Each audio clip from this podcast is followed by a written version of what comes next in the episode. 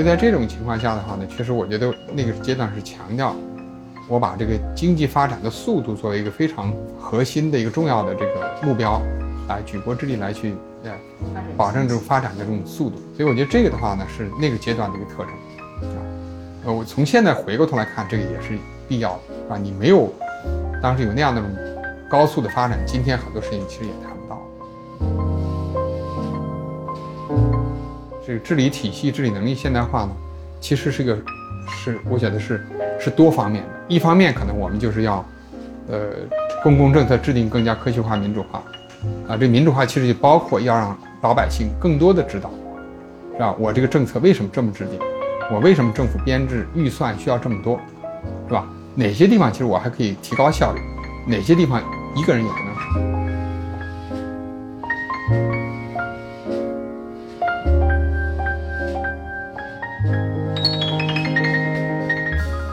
省？如果如果没有啊，零三年这个非典以后，我们在做的这些这种啊，这种就是新一代应急管理体系的建设，那我想，冰雪灾害和这个汶川地震可能会有更大的这种这种损失。听众朋友您好，欢迎您收听人文清华播客，我是清华大学新闻与传播学院教授张小琴。本期我们继续放送对著名公共管理学家薛兰教授的访谈，从非典到应急管理部成立，他如何见证中国危机管理的发展历程，以及伴随着中国公共管理的现代化、公共管理理论的发展等内容。祝您收听愉快。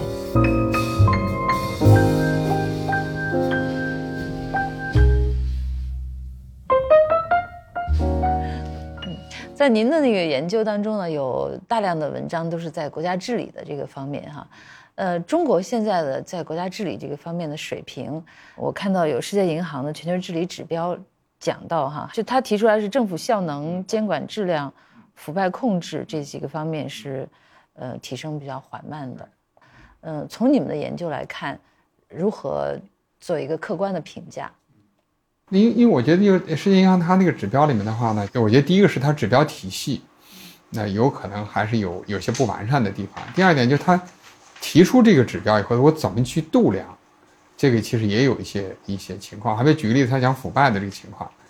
那也许可能呢，就是说这个呃，我举个例子哈，比如说他根据某些国际组织是吧，他呢对腐败不同国家这个这个腐败程度的一个一个评价。啊，但这些腐败这些国际组织，如果它的数据获取有问题，呃，不够全面客观的话呢，那很有可能呢就会反映在这里面来。呃，另外一点的话呢，就是好比说我如果反腐力力度很大，我接触很多这种腐败的案例，你说这个是就腐败控制的水平是好呢还是不好，对吧？因为你看他又接触这么多这个腐败的案例，发现出来啊，他这么多了，他他也也有可能说他哦，那你这腐败的案例越多，那可能越不好。但实际上，从我们角度来讲，你能够把这些问问题这个揭露出来，然后把它这个抓掉，其实对你这个国家的这种，呃，青年的这种呃发展的话，其实是有利的。所以我觉得这里面呢，就是度量本身的话呢，也有一些值得去打打问号的。但我说呢，实际上总体来说，就是中国就是首先从改革开放这些年的话呢，从我们的治理水平来讲，应该说这个。可以说啊，这个呃，总体来讲是是还是有着巨大的这种提高，呃，但确实的话呢，我们在呃很多领域方面还是存在着很多问题，所以这个也是需要就是推进国家治理体系、治理能力现代化来解决。嗯，就哪些方面可能是需要下比较大的功夫的？呃，首先一个的话呢，其实实际上是就是我们在这个整个国家的这种制度设计这里面来讲啊。就怎么样把这个政府、市场和社会这个关系，呃，能够把它这个理清楚。我觉得在这方面的话呢，我觉得我们到现在啊，还是在这个，我觉得在在讨论探讨过程中。所以我们的政策的话，你会看到，哎，有的时候我们可能，呃，这方面使劲往前推一推，然后我们过一段时间又，啊，又又往后退了。所以我觉得在这个三者之间的关系，我觉得这是一个很基础的一个国家治理体系的一个基础。那国家治理，我们理解好像主要是政府的事情，社会和市场能够发挥哪些作用呢？因为我们讲啊，当然就是说我们确实是就是我们讲的，实际上这个国家治理上是对公共事务的治理，呃私人领域的事情我们是不管的，是吧？所以在公共事务的这个领域里面，就是政府、市场和社会大家能做什么？呃，为什么把市场和这个呃社会也拉进来的话呢？并不是所有的公共事务都一定要政府来来做的。我们举个例子，好比说在一个小的社区里面，这个小的社区它有它的公共事务。那有时候政府你过度的去干预，实际上你可能未见得能解决得好，清官难断家务事，对吧？所以这个时候，如果他社区内有他自己的一些自治的机制，能够把这些问题解决好，那其实是更合理。所以的话呢，就是有时候就社会的力量，啊，市场的力量和呃政府的力量的话呢，我共同来解决这个问题。好比另外有时候，呃，公共交通我们需要一条修一条公路，这条路的话呢，我们也可以是完全由政府来投资来建。我也可以通过市场的这个渠道，是吧？和政府合作 PPP，合作的模式来建，或者是我们老老乡咱们自己来筹资、自己来建，都有可能。所以我就说，可能在很多这些公共事务里面的话呢，解决的思路并不仅仅是政府。嗯，就您在谈到这个国家治理的时候提到，就是中国现在的问题特别复杂。这个我们讲经济这个这个转型的话呢，其实说到底，它实际上就对这个政府的这个。公共政策制定提出了一个巨大的挑战，啊，就在这样的一个转型时期，我政府的政策到底是啊，我是通过什么样的政策来去化解这个三期叠加所产生的各种这种矛盾和问题？呃，那这里面的话呢，你像有些情况，实际上是我们是需要去通过政府加强我的政策，政府的作用要去进一步的加强。在有些领域的话呢，我政府的作用上我要逐渐的往后退。什么地方该进，什么地方该退，其实就恰好是我们目前必须要去分清的。我的要要提高整个公共部门的政公共政策制定的水平，来去区分什么情况我应该政府应该多管，什么情情况政府应该少管。那这里面的话，第一个刚才我已经讲到了，关于这个就是食品药品安全，包括幼儿园的。是不是合乎规范标准？医疗、教育等等，那这些的话呢，就是我在这些监管方面，就质量的监管，是吧？达标的这种监管这方面，我要去去进一步加强。刚才这些的话，我们把它叫做社会性监管，这个是要加强的。但在另外一些领域，在我们讲经济性监管，对于好比说进入这个行业，我们原来设了很多不必要的门槛，我们有各种各样的什么审批审查，那确实就是造成了很多这种障碍。包括供给不足等等，所以在这些方面的话呢，其实应该是我去政府应该少管一些。现在我们有些该管的管的不够，有些不该管的管的太多，这是什么原因造成的？为什么会出现这样情况？是中国比如转型期特有的现象吗？这个呢，其实就是实际上是我觉得有有几个方面。一个方面的话呢是，就中国原来是一个计划经济，我们转向市场经济。所以呢，那我觉得首先我们从观念上来讲，它就是你你得要转变，嗯，就是好多领域就不该你你不用再管了。另外从实际的层面来讲的话呢，管这些东西还是有权利的。那很多这些政府部门他可能不愿意失去这个权利，有理念的问题，有实际这个这个从他自己利益的角度考虑的问题。另外一点，很多那些新的一些领域该管的这些事情是新产生的，他还不习惯，另外他也不知道该怎么管。所以这个它有逐渐学习的过程，而且的话呢，其实也涉及到观念的问题。好，比如我们在一些新的该管的一些领域，那我们其实要设置新的机构，要给他新的人员编制，要有啊相关的专业人员能够去真正去管。那我们这点老觉得，因为现在全社会的咱们的感觉都觉得政府太大了，那所以大家都觉得说，哎，我政府增加编制那还得了？我觉得这里面有一部分其实是符合的。啊，就是这里面刚才我讲到，其实中国的中央部门呢，其实是非常人少的，非常惊讶。就是对于这么大一个国家，可能我们有时候他管理这个很复杂的事务，可能也就那么三五个人、十几个人。因为当然你知道，因为我们一个政府的一个部门也就几百人，三五百人是很正常的。但他管的事务其实是很复杂的，所以这个是中央政府确实是小，呃是比较小的。但确实我们在地方政府，我们就几套班子呀。从上到下一般粗，这个确实也是，啊，也有很多问题。确实，我们有些到底，好比说我们在，在这个这个呃那个县，呃乡镇，我们是不是要所有的几套班子一一起设下来？所以这个里面的话，就如果从一个国家治理现代化的一个角度来看的话，其实很重要的来就是要你要来明确，到底中央政府和地方政府它的职能是什么。如果你把很多职能给了中央政府，中央政府它的自然它的这种，就是它的人员和它的预算就要增加，对吧？那你地方如果你给他很多职能，那你也需要给他很多预算，也给他很多编制。所以现在大家知道，就是我们也确实存在这个问题，就是，呃，就中央很多很多职能，有很多职能实际上是在地方政府的，但是呢，我财政可能中央可能掌握了很多钱，所以在这方面的话呢，可能也也是需要去调整。所以，职能和财力和这个机构的规模这几者之间的话，应该是有一个呃更加合理的重新的配置。就您也讲到说，这个现在政府的职能转变，或者是国家治理的这个方面能力加强，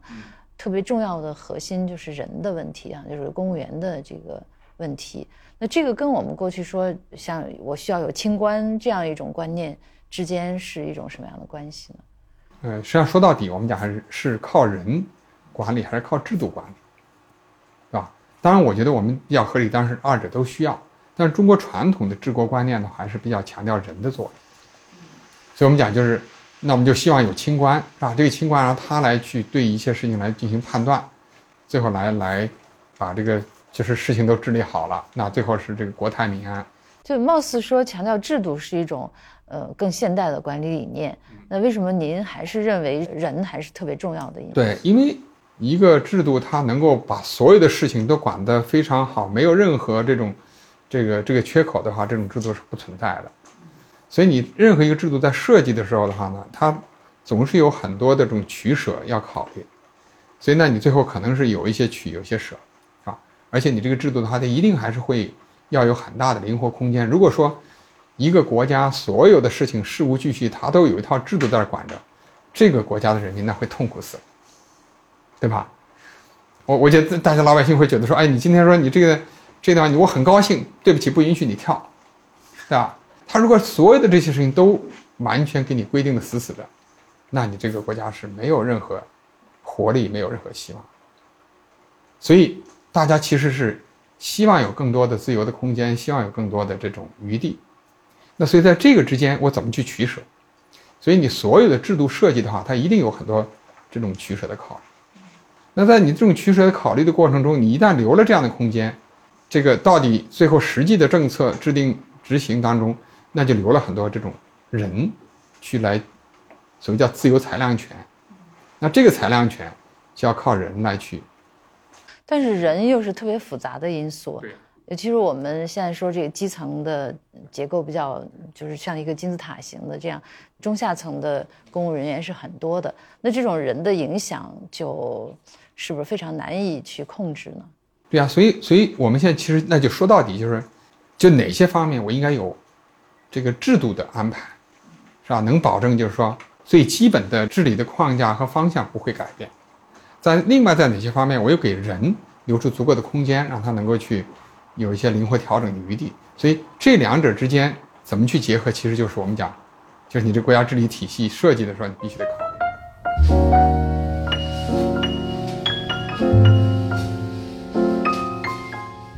讲到说，就是我我们国家现在是处在一个制度转轨的这样一个阶段哈，从原来的速度型要转到规制型的一种发展，呃，为什么会有这样的转型？我们从速度型转到规制型，它的含义是什么？速度型的话呢，我们讲是就是中国在呃前些年的发展，尤其是从这个这个我们讲改革开放之后，这个应该说可以说到两千两千年中期吧。我觉得这可以说是我们讲速度型，只要快就好。对，因为因为我觉得确实啊，就是你当时在中国发展非常落后的情况下，那确实我觉得这种紧迫感。但换句话说，这时候中国的经济你必须得要有一定的速度之后，你才有可能不，嗯，不被彻底落下。所以在这种情况下的话呢，确实我觉得那个阶段是强调我把这个经济发展的速度作为一个非常啊核心的一个重要的这个目标。所以我觉得这个的话呢，是那个阶段的一个特征。呃，我从现在回过头来看，这个也是必要的。但是你在这个过程中，你一定会有很多地方，你可能就是说我作为一个次要矛盾，我先不考虑，我回过头再来解决。但这些问题越积越多，积攒到一定程度，你就必须得要来考虑。咱们现在如果回过回过头来看，环境保护的问题，其实中国是早就意识到了，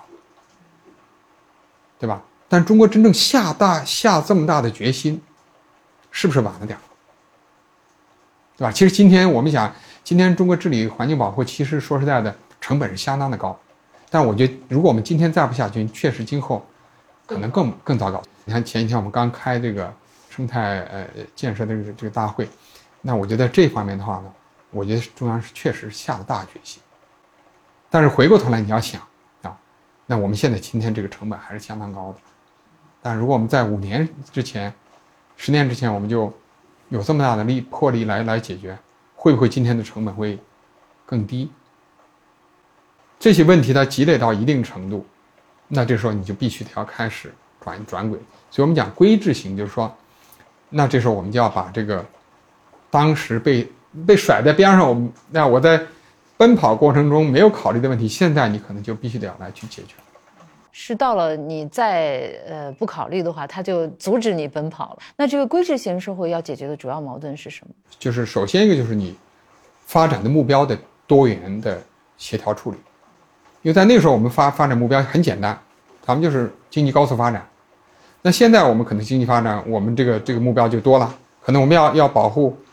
呃，我们的生态文明建设，是吧？我们要保证人民的不光是物质生活，精神生活的。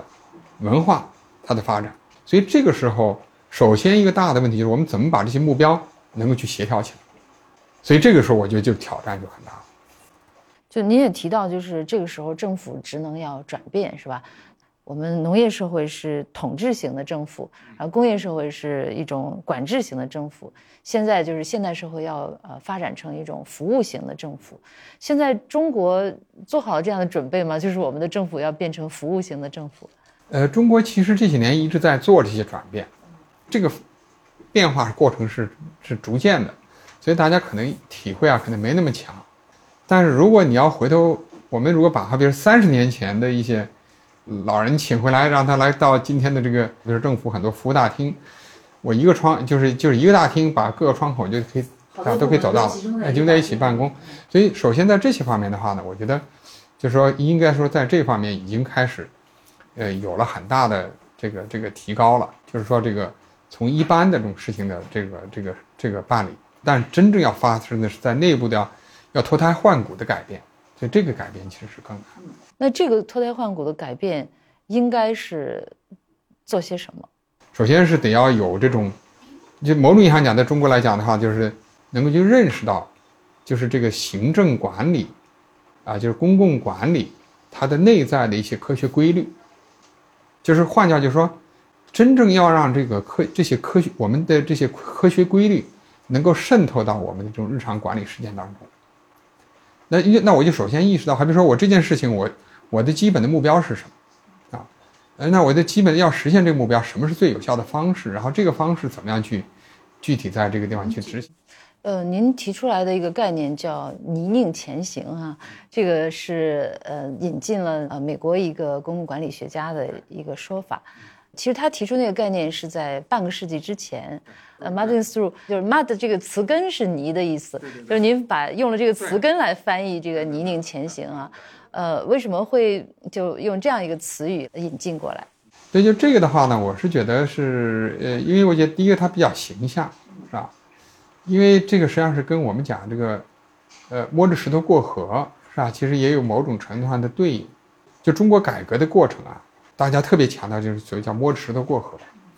摸着石头过河，其实当时的话呢，其实我觉得其实有几层含义，啊，其实一层含义就是说我们在当时这个改革开放的过程中，其实我们在这个方向方面的话呢，其实也是有一个逐渐探索的过程。啊，另外一点，实际上是我们渐进的一个过程。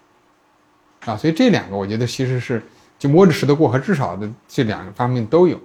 就 muddling through 这个，您借用过来，把它这个翻译成泥泞前行，又想嗯表达的意思是什么？对，我想表达就是说什么呢？就是就中国改革到了今天的话呢，就是首先就是我们的其实方向比较清楚，但是实际上就要想达到那个从这儿到那个地方去的话呢，我们实际上这个路其实会走得非常不平坦。原来呢，他是说就是实际上这个就是这个在公共政策制定和执行过程的话呢，其实有很多各种各样的利益纠缠。所以说，实际上这个就是任何这种大的这种制度变迁过程的话，是一个非常复杂、非常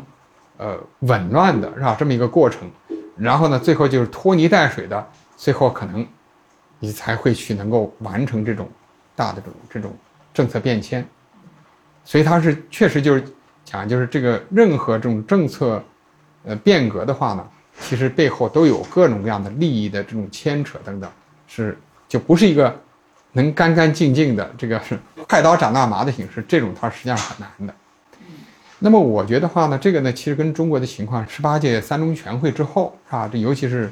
中央把那个就是关于深化改革的这个意见公布以后的话，确实大家非常振奋啊，因为能够看到就是我们对这些各个领域需要改革的方面呢，都已经任务列得非常清楚。但真正要解决这些问题，其实我们面临的挑战。甚至比前一个阶段更加困难。那您指指的这个泥泞，具体来说表现的哪些方面？我们必须要跨越这些泥泞才能前行。第一个呢，我觉得首先其实就是说，真正啊，就是我们现在下一步改革所需要解决的问题，其实都首先就是硬骨头。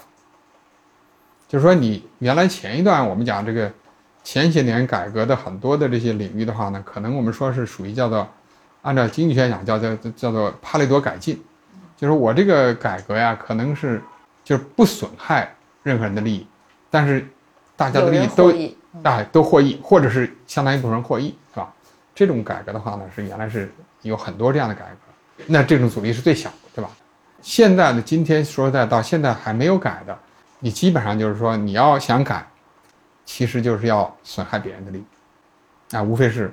你到时候怎么去补偿这些人。所以这种，我觉得今后剩下的这些改革的话呢，可能第一首先就属于这一类的问题比较多。就比如你们研究过的那个案例，就是山西小煤矿的，这个算是一个典型的。对，山西煤山西那个煤矿的改革，其实的确是啊，就是像好比说，当时他也经过几次大大的这种，就是这种这种改革啊，由于矿难的问题，所以呢一开始可能他希望哎说我油水快流，那可能我把很多的这种。就是让他把这个这个呃矿的开采权，我实际上就相当于给，啊把它市场化了。那最后的话呢，他这个改革，因为这种矿难那种不断的频发的话呢，那最后觉得说我可能还是希望把它更加的这种集中啊，包括国有化、公有化。那这种情况下的话呢，那你就相当于实际上政府某种程度上你是食言了，是吧？去把这个呃原来的这种这种产权又又收回来。那这个过程中，当然原来的这些矿主的呃经济力其实是受到损害了，你也不是完全按照市场的规则来做的，那么对政府的信誉的影响其实也是巨大的，对吧？所以我说那类似于这样的问题，其实是还有很多。看，好比说现在讲这个环境，这个环保风暴是吧？咱们现在实际上这个就是环境监察这个力度现在也是也是空前的。那么对很多企业来讲，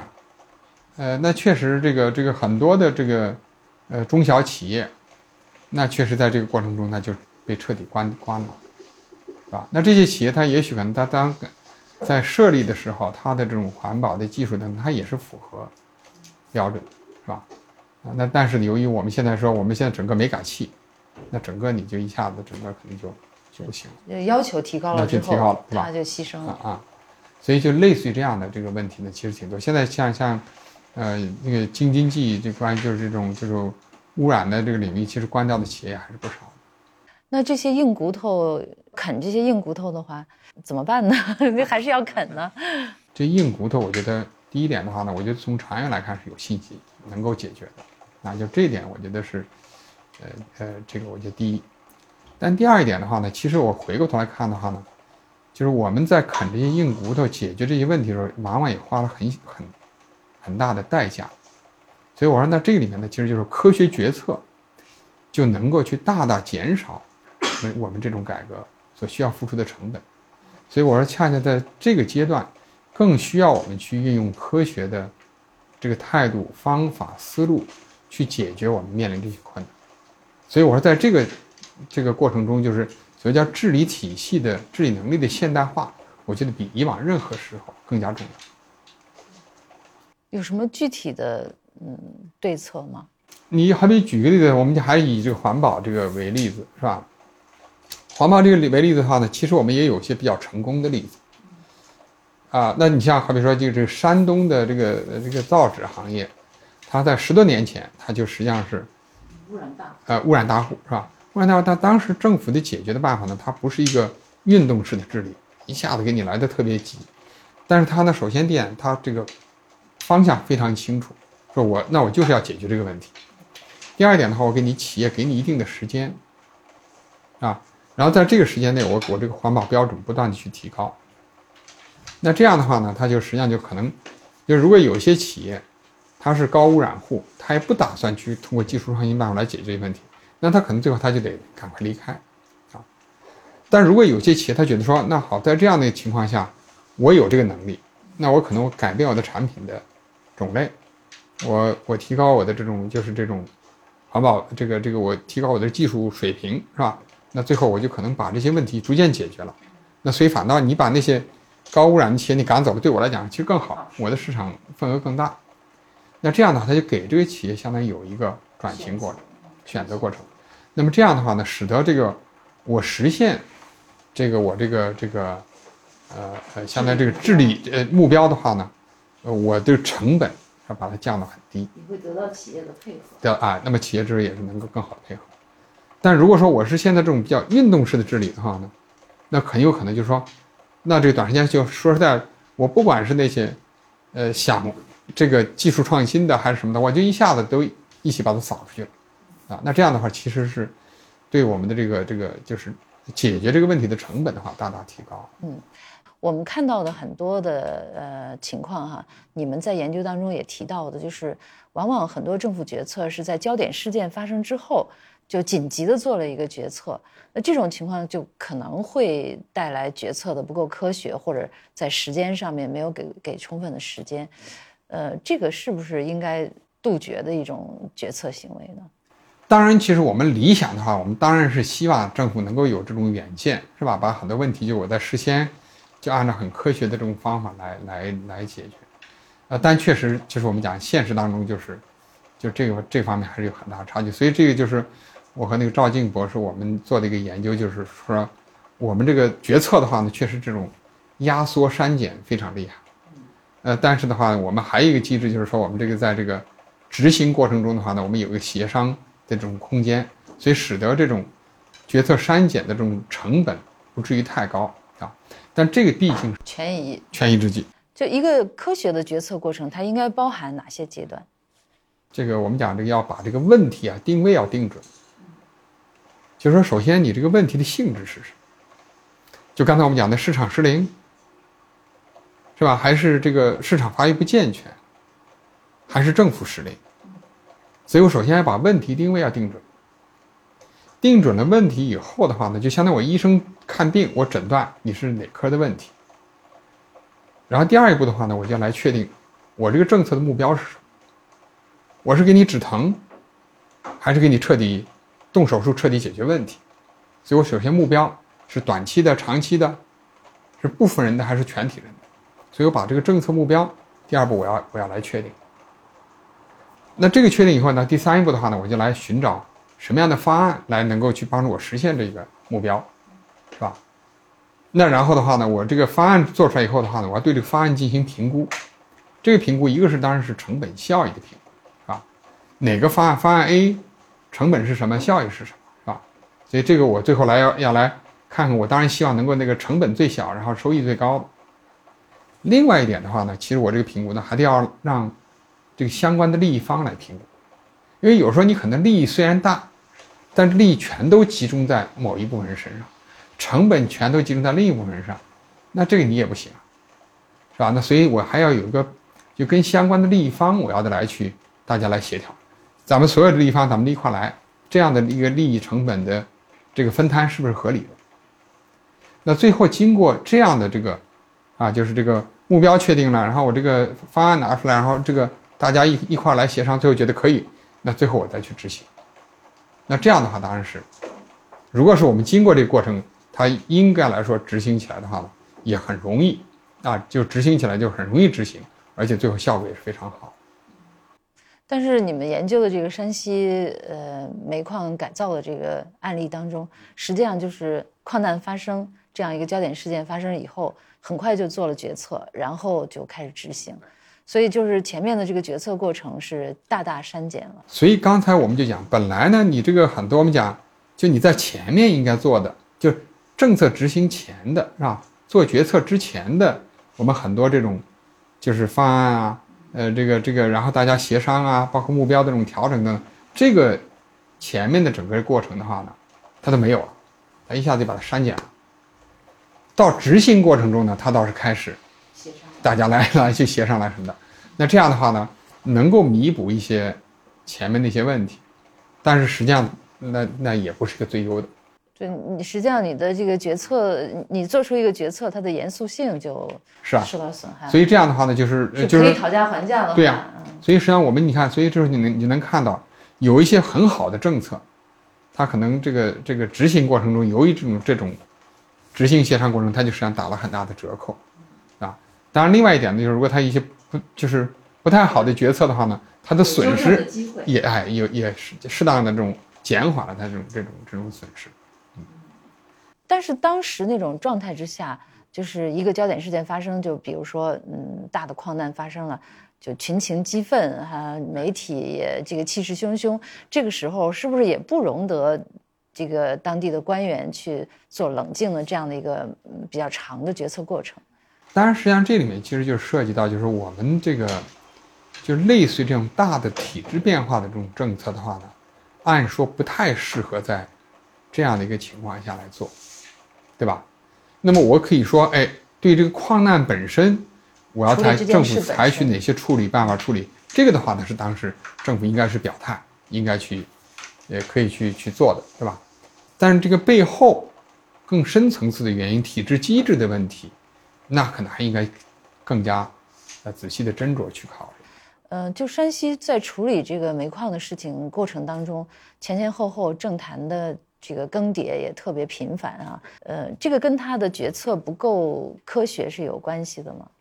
对，我觉得肯定还是有有些关系。换句话说呢，就是这些所有的这个，不管是这个新上来的官员呐，等等各层官员，他都感觉到一种就是这种压力啊，政治压力，就是希望能够尽快的解决这个问题。但恰恰呢，就是我们也看到这个那个案例背后呢，它背后有很多深层次体制机制的问题，又不是一下子能够解决的。实际上，对我觉得这些官员来讲，其实也是两难。一方面，我觉得很多这些官员，他可能也许也知道，应该是有科学更好的办法来去来探讨、来解决，对吧？包括前面几任官员也都提出一些思路、大的方向，可能也还是啊。如果真正给他一个时间啊，然后来去让他缓解，那也可能解决。但是另外一点的话呢，确实也是从我们上一级政府也面临这个问题，因为你这矿难老发生，其实社会的舆论压力也很大。那所以这个时候呢，那我政府也得要有有所反应。那这个反应办法的话呢，在我们没有更好的办法下，那我也只能是把这官员来来给你这个这个撤职。所以就形成了一个，就换句话说，在一个转型时期，就我们治理面临的这种挑战和困难，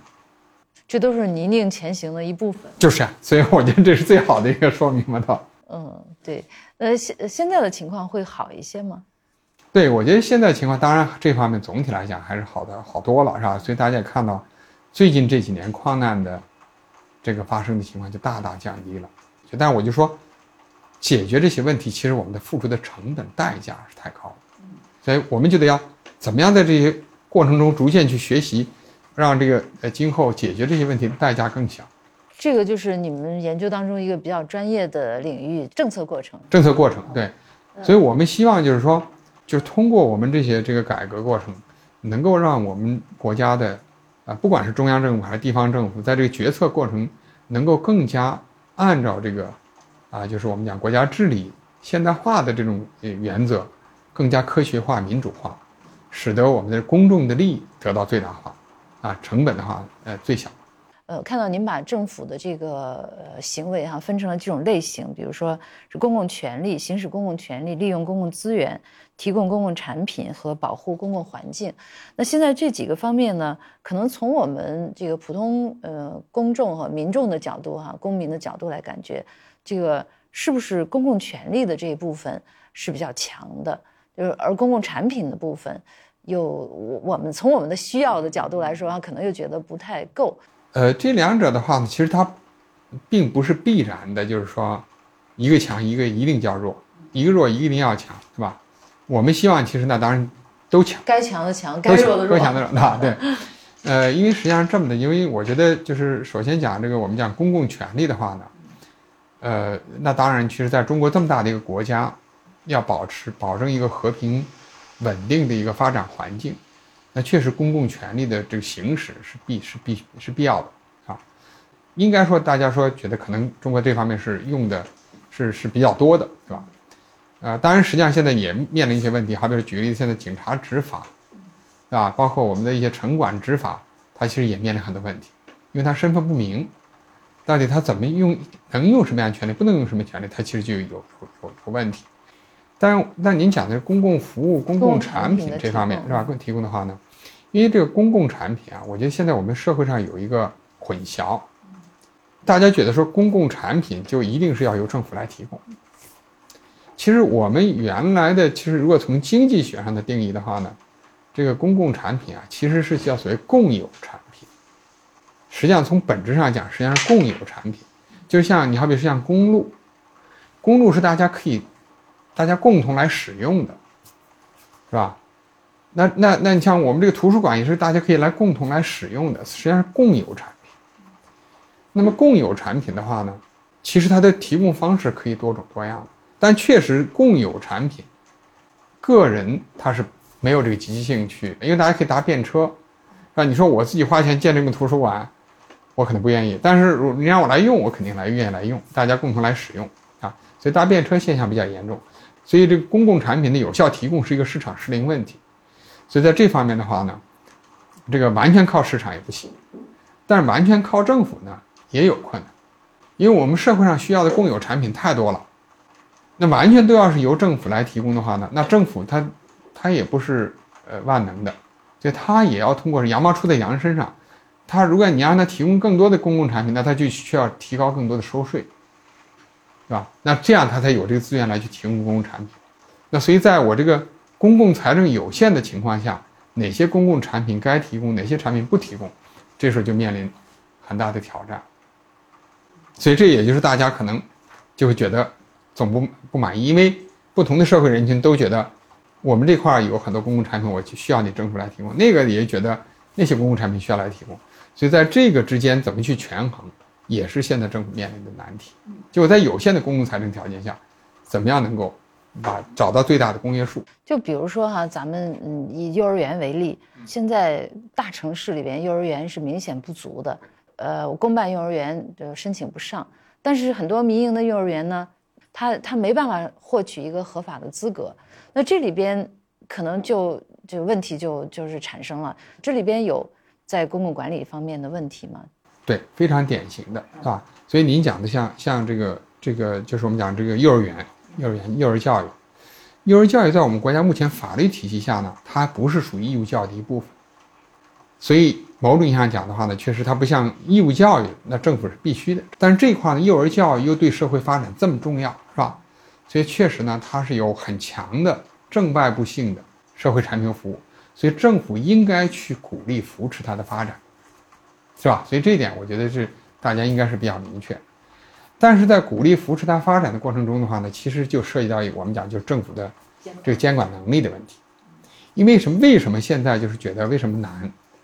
首先一点的话，大家别忘了红黄蓝的问题，对吧？你一方面你说我需要很多高质量的幼儿园，所以这方面大家说你没问题，你就别你就你不要有那个什么发发执照了，大家愿意办就办吧，这样它的供给就来了。但是另外一点，如果大家都在没有按照这个一定的规则、质量和标准来办，一旦出了安全问题，大家就说你政府不好好监管。所以，所以在这个之间，怎么样能够去，一方面的话呢，鼓励这个幼儿园更多的这个市市场的力量，来办这些幼儿园，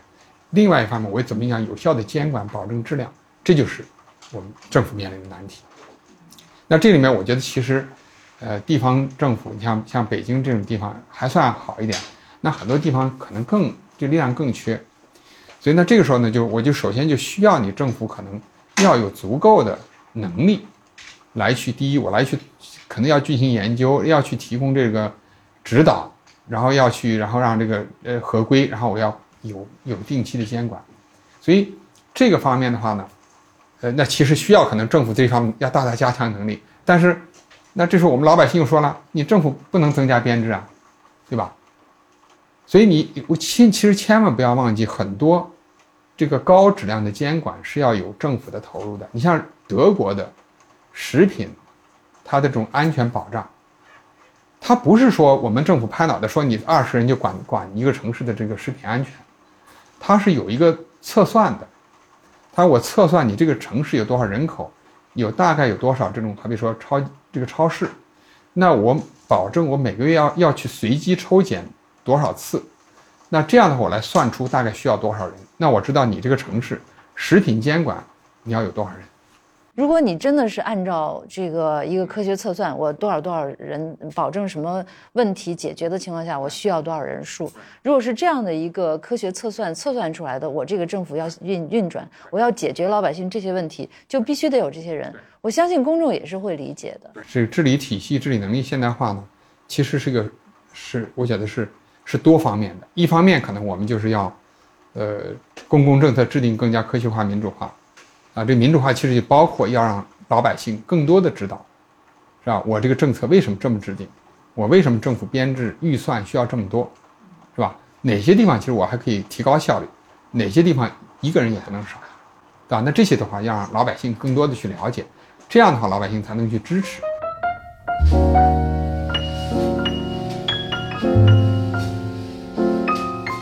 改改革开放以来，哈，中国呃做过八次比较大的机构改革，呃，今年又有一次，就是三月，今年三月十三号，这最近一次的机构改革，您怎么评价这些历次的和这次的机构改革？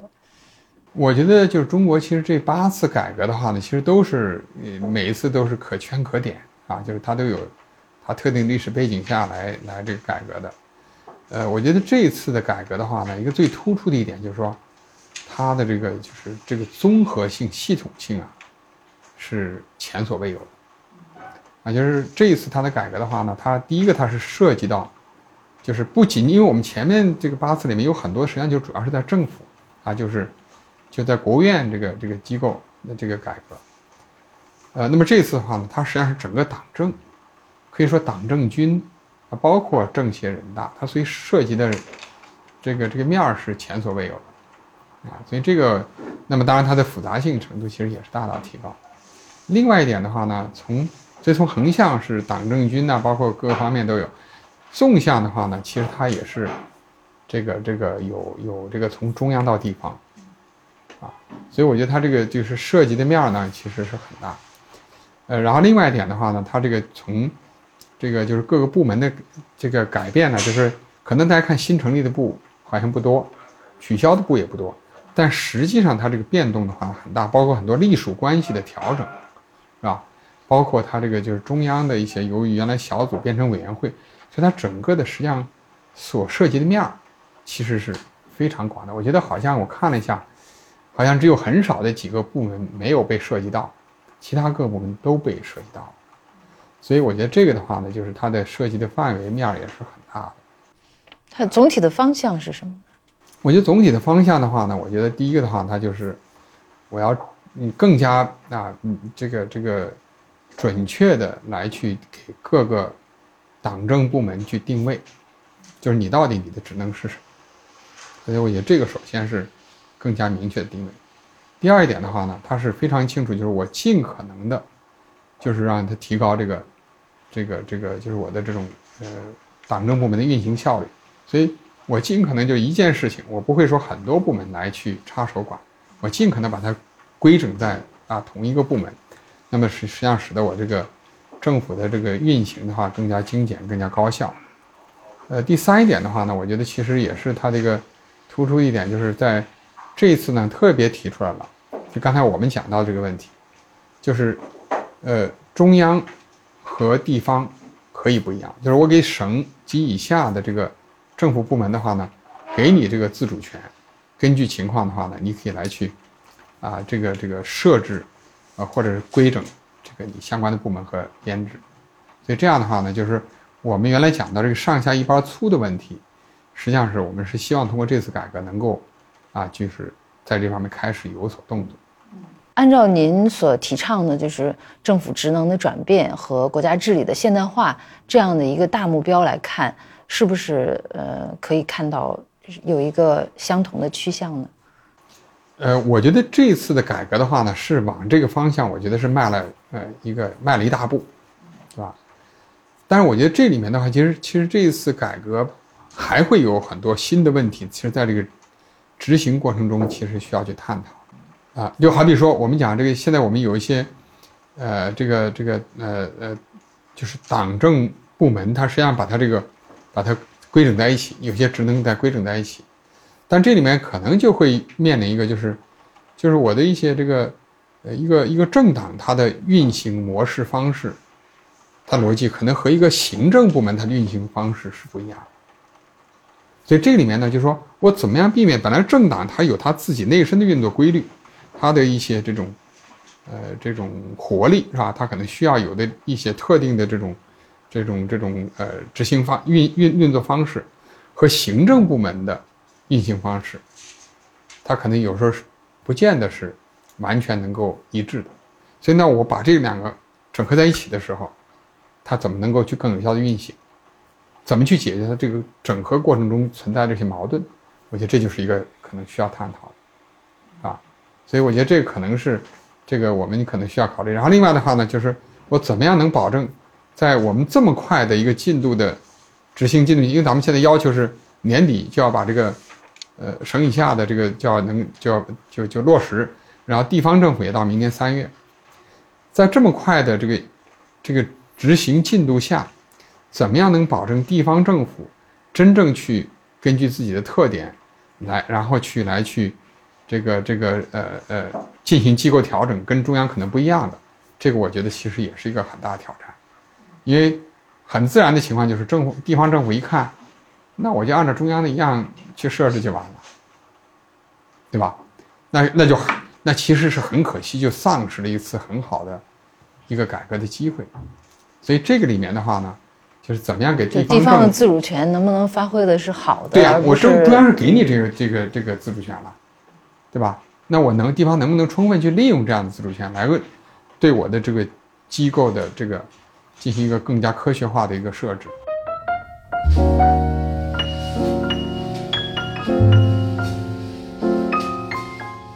危机管理也是您研究的比较比较重要的领域哈。您第一次就二零零三年去。政治局讲课的时候，就正好也是在呃非典的那个时候啊，呃，所以本来是讲科技创新，但后来讨论了很多非典的问题。可能非典当中，我们对于危机的管理，应该说当时还是不是特别理想，对吧？非典这个事情的话呢，呃，它实际上是它是一个公共卫生事件出现啊，所以首先就当时我怎么去。分析这件事情怎么去应对？一开始啊，就是大家可能不同的专家有不同的考虑。呃，我们呢正好是比较巧，就是我们这个，我们从二零这个呃零一年我们就开始做关于这个就是危机管理这方面的研究，所以实际上到那个时候呢，我们其实已经有了比较哎，我们那当时那本书的话呢，其实也是就是已经也初步形成一个初稿，我们有有本书呃叫危机管理。啊，转型期中国面临的挑战啊，所以呢，呃，所以从这个角度，所以当时这个事件一出现的话，其实我们的这个观察的角度就是说，这就是一场危机，啊，就是一场公共呃公共危机事件。那我们就是要用从这个角度来去分析它，来去去处理。对，当时危机管理可能还没有呃成为一个特别重要的一个领域哈。你们是怎么关注到这个领域的？从什么时候开始做这个研究？这个实际上我们是从零一年开始的话呢，当时更多的实际上是看到就是，在这个中国社会转型过程中的话呢，其实是有一系列这种群体性突发事件是从这个事情的话呢，我们开始来来关注。那那我怎么去应对这些群体性事件的话，那实际上就是，呃，这个就是我们讲就是危机管理的话呢，是一个啊比较就是相对比较成熟的，在在海外呢，实际上是一个比较成熟的一个研究领域。呃，所以因为正好呢，我在那个呃就是在卡内基梅隆读书的时候的话呢，我们其实也学过一些，就是关于危机管理、风险管理这方面的一些这个课程，一些和一些知识。所以呢，很自然的就觉得，哎，那这个中间是可以。呃，有很多的这种这种联系的，就在那个过程中，确实有这种群体性事件的话呢，就是实际上它对政府的挑战是很大的，呃，尤其很多地方政府呢，他又没有这种经验，怎么去应对，怎么去处理，就是当时你能看到，就是地方呃拆迁呐，呃，这个可能大家这个不满意啊，最后或者地方那个那个老百姓对于某种事情呃不满意，但是后来其实呃就是。就是这方面的事情挺多的。应该说，呃，非典这个事情产生之后，对于中国的民众和政府都是一个，呃，危机管理的一，就是在危机事件处理方面，相当于是一次大的普及啊。呃，国务院秘书长啊，华建敏同志呢，当时就召集了一个专家座谈会，就是对这个，呃，非典事件的这个分析。所以当时呢，我呢就是从危机管理的这个角度来去，呃，这个这个去做的分析。啊，那所以这个呃呃呃，华建敏同志也是有非常丰富的这种呃政治智慧的，所以他就提到呢，他说，这个危机啊，在中国的政治话语体系里面不是一个 特别好的词儿，啊，就是所以呢，就是这个有时候要想让全社会能够去接受的话，其实有时候也还是有它的挑战，所以后来的话呢，就是把这个化成一个叫做应急，啊，啊，所以后来实际上我们后来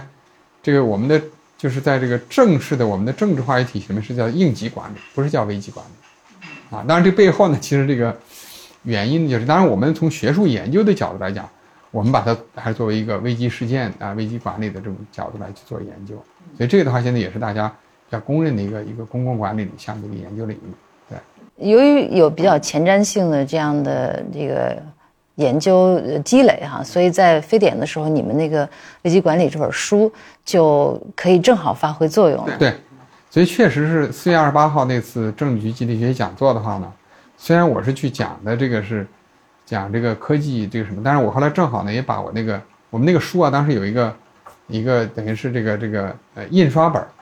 所以我也把那批书呢都带去给各位领导都发了一本。呃，我我想当时其实大家都。呃，领导们也都很清楚，就是当时面临这个非典的事件的话呢，它不是一个简单的公共呃卫生的一个事件啊，它对整个社会的影响是巨大的。所以从这点来讲，我们当时那次讨论的话呢，呃，实际上我们那次是可能是唯一的一次政治局集体学习，有三位专家，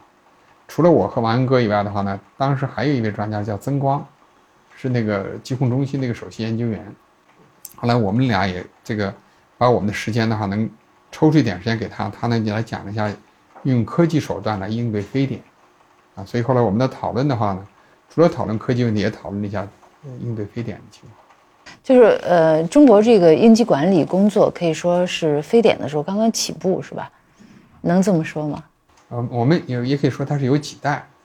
在零三年之前是我们可以说是，如果粗略的来讲，就是第一代应急管理，那就是我们在传统的一个行政体制下。各类事件由各个相关的部门去去应对，呃，比较被动式的。一旦有事件出来以后，我成立一个指挥部，然后来去应对。完了以后的话呢，我就就就这指挥部就解散。呃，我觉得实际上到了这个零三年，实际上开始的话呢，是相当于我们第二代应急管理，那就实际上把整个的运行模式给它这个这个就是进行了重大的改变，建立了所谓叫一案三制。一案的话，就是有一个国家的总体预案和各个部门和各个事各类事件的这种预案体系。另外的话呢，在这个就是法制方面，就有突发事件应对法。呃，机制方面的话，建立了这种所谓叫做这个这个应急办啊，就在国务院有应急管理办公室，到地方省市都有。然后这个机制，呃，这个体制。然后另外的话，机制的话呢，我们也是有一个所谓叫事前事中。事后，整个这个全过程的一个管理，所以应该说这个一案三制是我们新一代应急管理体系的一个啊非常啊标志性的这种啊这个建设。所以应该说到零八年，能够看到我们这个体制的话呢，是已经比较成熟，能够去应对零八年那个冰雪灾害，啊，另外还有那个汶川地震。就是如果我们对比一下，就在零三年那个老的情况之下，和零八年汶川地震有建立这个一安三制之后，这个危机应对或者是这个应急的这方面工作有很大的进步吗？应该是有有了巨大的进步。如果如果没有啊零三年这个非典以后，我们在做的这些这种啊这种就是新一代应急管理体系的建设，那我想。冰雪灾害和这个汶川地震可能会有更大的这种这种损失，应该说呢，由于有了这样的这种体制的建设，所以使得我们这个应该说损失大大减少。突发事件应对法，您也是参与了其中的就起草的工作哈。您在参与起草工作的时候，呃，有些什么嗯考量吗？嗯，这个的话呢，其实当时实际上我们当时在这个就是这起草就是这个这个方面的话呢，其实。呃，有有一些就是也是确实是，始终觉得需要去保持平衡的，就是说，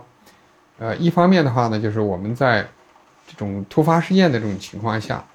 我需要可能给政府以更多的这种权利，让他能够的话呢，呃，去在这种突发情况能够去这个更有效的去应对这种突发事件。但在另外一点，另外一点的话呢，我们又。又必须得考虑，就即使在这种情况下，有一些最基本的权利，公民的基本权利也是不能轻易的去去侵犯的，或者说的话呢，如果说我这个，呃，这个侵犯了以后，之类的啊，对对，那我即使侵犯了以后，那我还得要以通过什么样的合理方式补偿？所以这个之间你怎么去权衡？所以这个的话呢，是当时就是一个是可能你需要去比较仔细的去做一些分析来去进行这个这个平衡。呃，那么另外一点的话呢，其实当时跟这个也是跟这个在这个里面的，实际上涉及到这个就是所谓信息的问题啊，信息传播的问题。因为这里面的话，当时也是因为我们国家也是一个特点，就是他有时候一旦有有这种事件以后的话，他有时候可能有些人呢，他很不负责任的去散布传播一些呃信息，那么可能对这个呃救援活动可能是一个干扰啊。那所以这个的话呢。原来的话也是觉得说，那可能我这方面是不是要有一些相关的法律法规？但另外一点，如果你这个把它把这个不允许他这个传播这些信息的话，那可能又对这种是一种抑制。本来这些信息如果它呃确实有时候呃这个这个信息能广呃广泛的传播的话，能够去有助于大家更好的是吧？去社会动员社会力量来去帮助这个这个这个救援。所以这个之间怎么去平衡？而且这个的话呢，当时实际上。呃，第一稿的话呢，出来的时候可能在这方面的规定的是是比较严的，后来好像在人全国人大啊讨论时，大家啊人大的委员们还是有一些不同的看法，所以最后的话呢，也是去啊做了一些调整，所以呃这这是我印象当时比较深的几个。还有一件事呢，就是这个当时正好是这个法案出台啊，正好是跟我们国家的那个当时那个就是反分裂法这个时间前后。比较接近，所以这个最开始，我们嗯，这个参与起草是叫做，呃，突发事件，呃，是是是最开始是叫这个叫紧急状态法，原来是有点这个想，后来一觉得这个容易混淆，所以后来的话呢，把它呃叫做突发事件应对法。呃，二零一一年的时候发生了那个温州的动车事故，在这个动车事故的应急处理过程当中，产生了一些就是大家觉得。不太理想的一些呃做法哈，您从一个专业的角度来评价当时主要的问题是什么？我觉得当时的一个问题呢，就是比较突出的，就是说实际上在这个应对过程中的话呢，一方面可能是相关部门在处理的过程中，呃，可能的话呢，那就是呃处理的这个方式，呃，导致这个社会啊对对这个就产生一种不信任感。那有些国务院它成立这种调查机构等等，它其实实际上有的时候一开始啊，是容易其实加剧这种这种情况的。所以那件那那次的话呢，后来我也专门提了一个政策建议，这个包括这种调查组的这个构成啊等等，这这些方面的话呢，我觉得当时还是存在着一些一些呃问题。因为我也是算是这个呃国务院应急管理专家组的成员，所以我呢就写了一个具体的一个政策建议。然后呢，这个给呃交交到这个温家宝总理这个这个手上。后来，所以后来这个的话呢，温家宝总理也是有一些专门的批示，后来也确实还是做了一些相关的调整。那最新的这个发展就是，二零一八年三月份的机构改革当中，设立了应急管理部，是吧？对。呃，这还是一个相当大的举措，就是那个专门成立了这样的一个部。对这个呃应急管理部的话呢，我觉得实际上它的成立的话呢，呃，确实也是希望咱们在应对啊这个各类突发事件的话，能够更加有效，反应更及时。所以它实际上是把两大类，当然也是实际上是最多的这种突发事件，就是一个自然灾害，另外一个是生产安全事故，是把这两类事件的部门的话呢，把它结合起来。呃，一四年的时候，您跟呃曾光合著了一本关于甲流的那个防控的书，哈，是对这个呃危机应对进行了评估。那你们当时评估的结论是什么样的？因为有的人说说这甲流啊，其实是不太重啊，不那么重，对吧？也不像不像非典那么重，到底是不是值得来去花这么大精力来做这个，来去应对这件事情？所以我们那个研究的话呢，呃，邀请了很多专家，我们对他整个这应对的过程，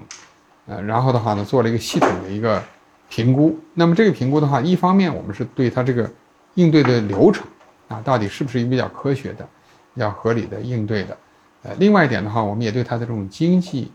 呃，这种成本啊，就是成本收益也做了一些分析。应该说，这个还是，呃，在国内还是就是第一次，比较全面系统对一个突发事件的应对，作为系统的评估。那你们的结论是应该这样做吗？还是不应该？对，对我们当时的呃这个评估是从如果从，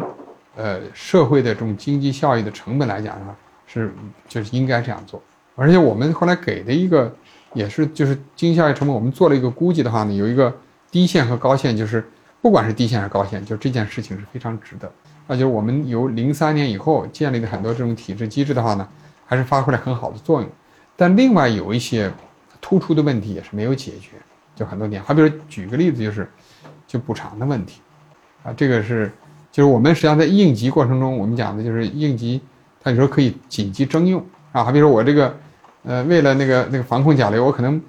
征用了那个那个酒店，我把你整个酒店我就征用了，然后只要有疑似的病人，我就拿过来，呃，就就请过来，然后就把你这个啊，你可能要要在这地方要这个观察几天，但是实际上这种酒店什么可能用完了以后呢，你给人家的补偿，那人家其实酒店损失也很大，而且对他日后的这个这个这个什么经营也会有影响的。但是我们的补偿其实是非常有限的，就类似于这样的问题还是挺多，当然包括。我们在这个应急的这种疫苗的准备啊等等这方面也有很多的相关的问题。那评价一个危机事件处理的好不好，主要用一些什么样的主指标来评价呢？呃，一个的话呢，我们是当然是我们最终的要看效果，就是你首先你这个最后的你的实际的效果怎么样。那么实际上的话呢，当然是这一点我们是非常清楚，就是中国的话呢，实际上是这个，后来我们就跟其他世界各国去比较。它实际上，其他各国的话，它实际上是有一个就类似于这个逐渐增加，然后再下来的这种趋势。后来我们发现，就中国呢出现了一叫所谓“中国平台”，就是它实际上到了一定程度以后，因为我们这其实提前采取了措施，所以实际上它就很长时间它就基本上就平在啊平在那儿了，就没有上的很高。这个的话呢，其实就是我们防控的这个措施，就是我们比较及早的采取的措施。那这个的话呢，我们就后来就是。明显的看着就是我们的这个，由于比较有力及时的采取的措施的话，使得最后这个我们的效果，大家就回过头来讲说啊说哎呦，好像不应该那什么，但如果你不采取这个措施，你不知道会产生什么样的后果，啊，所以这个的话呢，我觉得是就从效果上来讲的话呢，我们那个是比较呃呃突出的。另外一点当然就这个过程，啊，就是你这个可能效果很好，但是你可能在这个过程中你有。呃，很高的成本，当然大家都搞得这个这个很不高兴啊，那可能也不好。所以这个过程的话呢，我们也做了这个系统的分析，就是从啊这个各个部门啊，包括从地方政府等等的运行等等这方面的话呢，我们也在这个利弊得失也都做了一些系统的分析。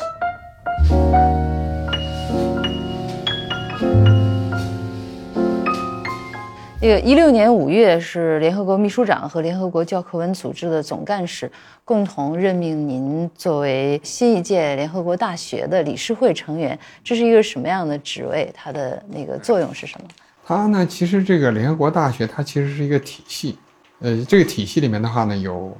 有现在有二三十个，就是就是遍布全世界各地的这种研究机构。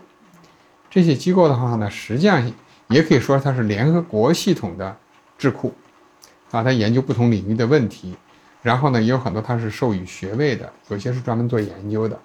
嗯，为什么会选择您作为这个理事会的成员？呃，我觉得，因为其实也是，就是因为我在这个就是呃，在国际治理这个就全球治理这方面的这个呃一些这种参与，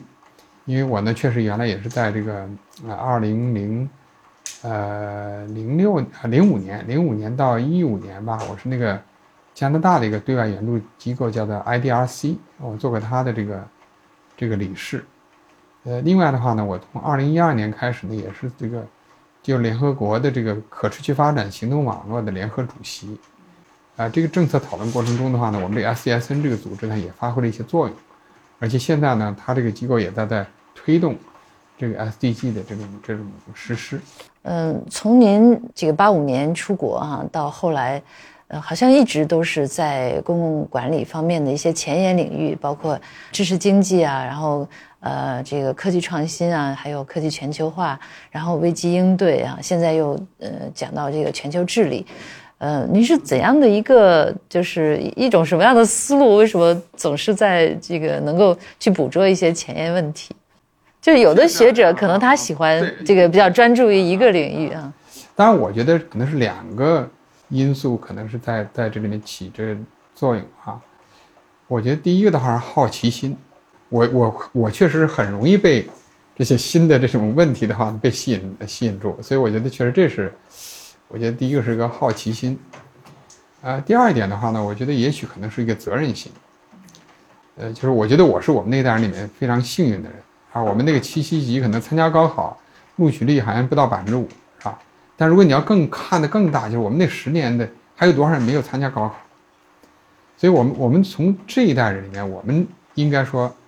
这个这个是有这个责任，就是能够去，如果我们有这个呃知识，有这个能力，能够对国家的发展做一点贡献，那我觉得我们这个责任是义不容辞的。那其实我这个里面呢，其实还是有有有一条非常明确的一个线的，是吧？我觉得第一第一条其实明确的线呢，其实说到底还是关注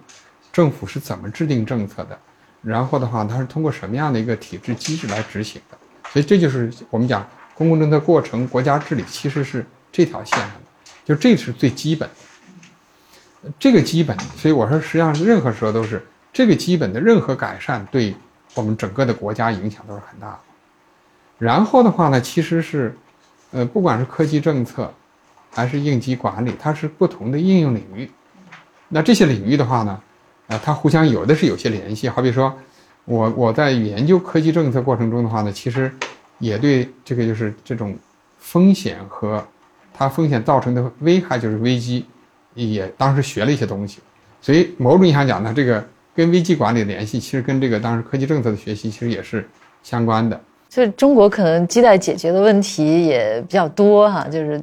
可能在研究当中就去关注了这样一些问题。就我们就现在就谈到这个公共管理的这个学科哈，如果用我们老百姓能够理解的话。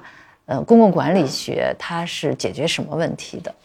那公共管理学其实是就是解决就是怎么样能够让这个一个社会的公共事务，啊，能够得到更好的、更有效的这种治理。那有有这个学科和没有这个学科，对于一个社会，呃，有什么样的不同？就是人类社会进步到今天，简直是不可想象，就进步太大了。那我觉得这个这个巨大的进步。背后是有有政府，啊，就是当然有或者有我们要更广义的讲，有这个治理体系不断改进的治理体系，对我们人类的进步是至关重要的。如果没有这样的治理体系，我们可能就整天是这个处于战争状态，部落之间可能就是你打我，我打你。所以我说这样的美好的生活，要感谢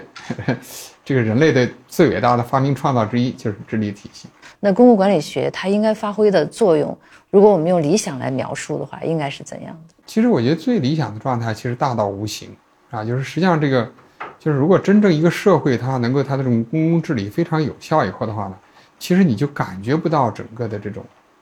这种政府的这个存在，感觉不到这个这个所谓各种这种这种呃不同的这种什么规则的这种这种存在。那么这时候就是换句话，它已经内化成为人们行为的这种所遵循的这些规则啊，大家的社会都非常有秩序的这个有呃这个运行。我觉得这个的话呢，其实是是是是最好的。呃，清华公共管理学院成立有十八年哈，就从呃今天回顾的话，这十八年当中，呃，它主要的贡献是什么？我觉得最对社会最大的贡献就是我们培养了一批人。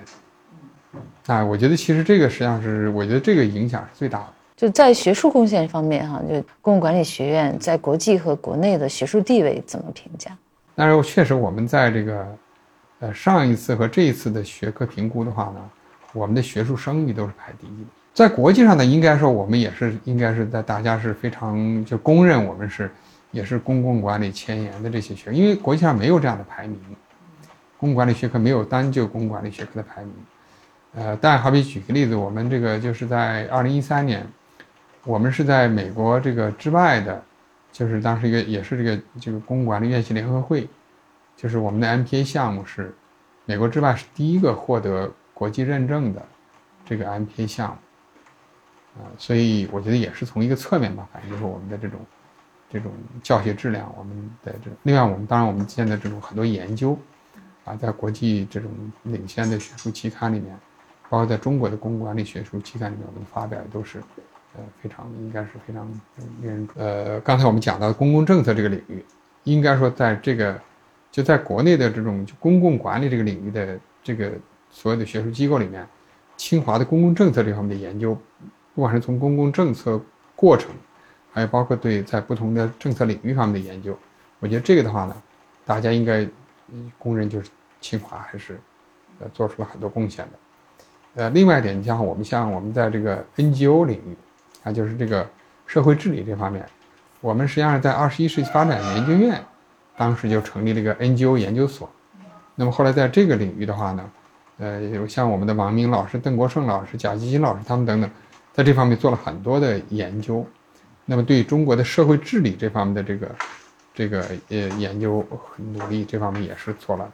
呃，很很突做的工作也是非常突出的。未来清华大学公共管理学院的发展方向是怎么考虑的？